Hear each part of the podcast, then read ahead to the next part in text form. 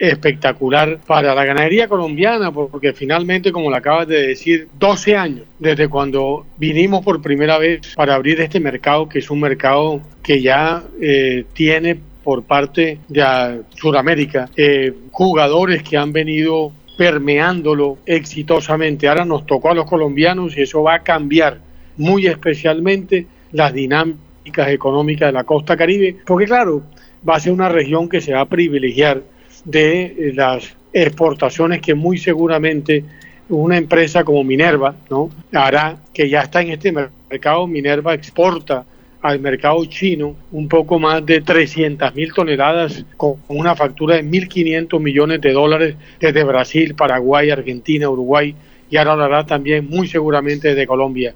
Animo también a otras plantas de sacrificio, Barranquilla, Camagüey, eh, para que eventualmente tomen la, ruta de hacer un gran esfuerzo para conquistar este mercado.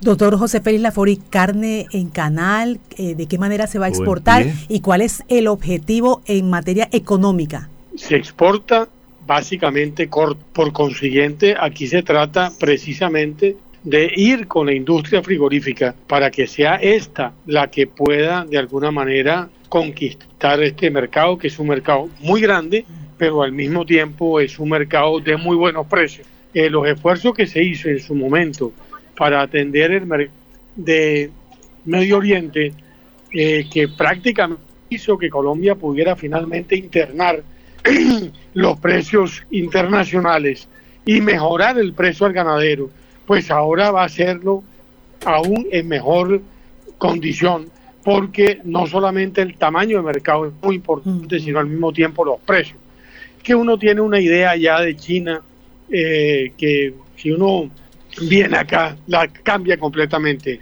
Mire, Beijing, donde estamos nosotros en este momento, vamos a salir aquí cerca del hotel, es un centro internacional tan grande como puede ser Chicago.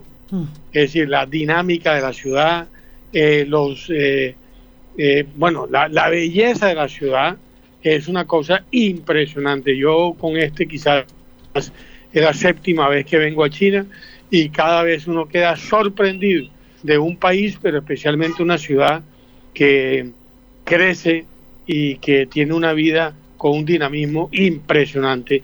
A ese mercado es que le estamos apuntando, un mercado de más de, de mil millones de, habitantes, de los cuales no menos de 600 tienen eh, una capacidad de compra muy significativa.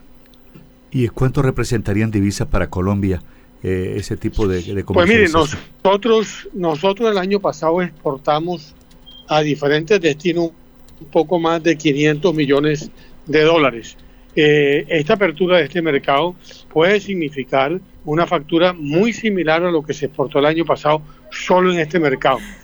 Eh, pero evidentemente se trata de abrir camino, se trata de ir avanzando y bueno, eh, la, calidad de nuestras carnes y obviamente eh, los precios que eventualmente está eh, dispuesto a pagar este mercado puede ser una alternativa bien significativa para la ganadería colombiana. Doctor José ¿la carne va de la región Caribe, también incluye ese comercio?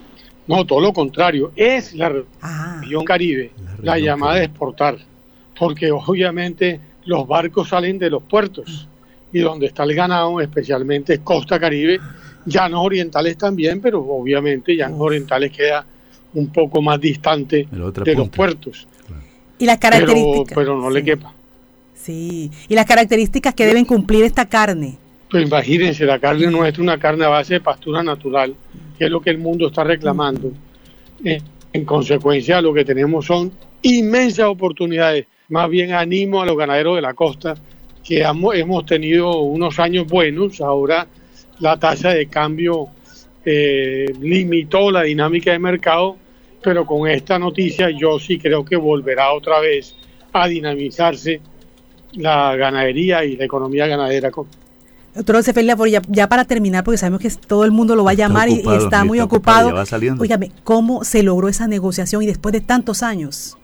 No, Mire, yo creo que hubo eh, una confluencia de factores, entre otras cosas porque este es un mercado que está siendo atendido por estos eh, países que son jugadores muy importantes en el mercado de la carne, pero la demanda en China ha venido creciendo y Colombia es eh, una potencia ganadera. Mm. Colombia tiene el ato número 11 del mundo, por consiguiente no es despreciable lo que se puede hacer desde Colombia para atender un mercado como el chino. Bueno, acá son las 6.36 minutos. ¿Allá qué hora es, doctor José Félix Aporí? 7, 7 y 36. ¿De la noche? Claro. de la noche, claro. bueno, los dejo. Un abrazo. muchas gracias, ha sido muy amable. Gracias por la llamada.